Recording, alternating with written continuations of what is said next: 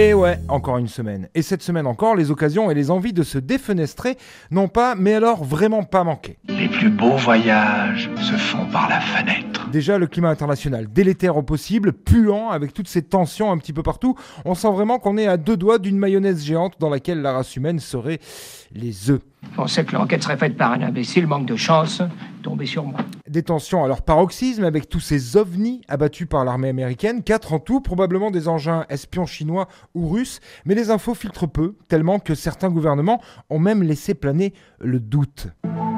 Perso, j'ai failli y croire. Mais bon, franchement, si des petits hommes gris, verts ou bleus nous observent, je doute qu'ils aient envie d'intervenir. Je pense qu'ils attendent plutôt la fin du film et se refont une tournée de popcorn tranquillou en se bidonnant, par exemple sur la dernière lubie de Kim Jong-un qui a décrété cette semaine que les Nord-Coréens portant le même prénom que sa fille, soit Juae, euh, seraient contraints par les autorités de se rebaptiser. Oui, il est aussi capable de ça, le petit con là, avec sa drôle de coupe de cheveux. But alors you are French Bon, ça c'est le côté rigolo quelque part de la Corée du Nord. Les manœuvres militaires sont beaucoup moins amusantes et se compilent avec la situation en Ukraine, la pression des Russes et la sénilité de Biden. Et tandis que la Turquie et la Syrie voient les bilans humains s'alourdir d'heure en heure, qu'on tire les ballons espions comme à la fête foraine, que les trains déraillent dans tous les sens aux États-Unis, en France, l'actu phare de cette semaine, c'est bien sûr l'accident tragique causé par Pierre Palmade. Tout le monde peut se tromper.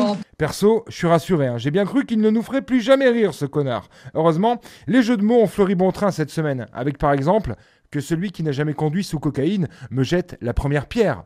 Palmade. Ou encore, il a franchi la ligne blanche. Mais aussi, ah ben, il est pas dans la palmade désormais. Ce à quoi je rajouterais que s'il s'appelait Gérald, il serait sûrement resté sur la route. Bah oui, Gérald de Palmade. Palmade, qui, près de 30 ans après être sorti du placard au sens figuré, devrait donc y rentrer au sens propre, même si je suis sûr qu'il va passer ensuite beaucoup de temps dans les douches.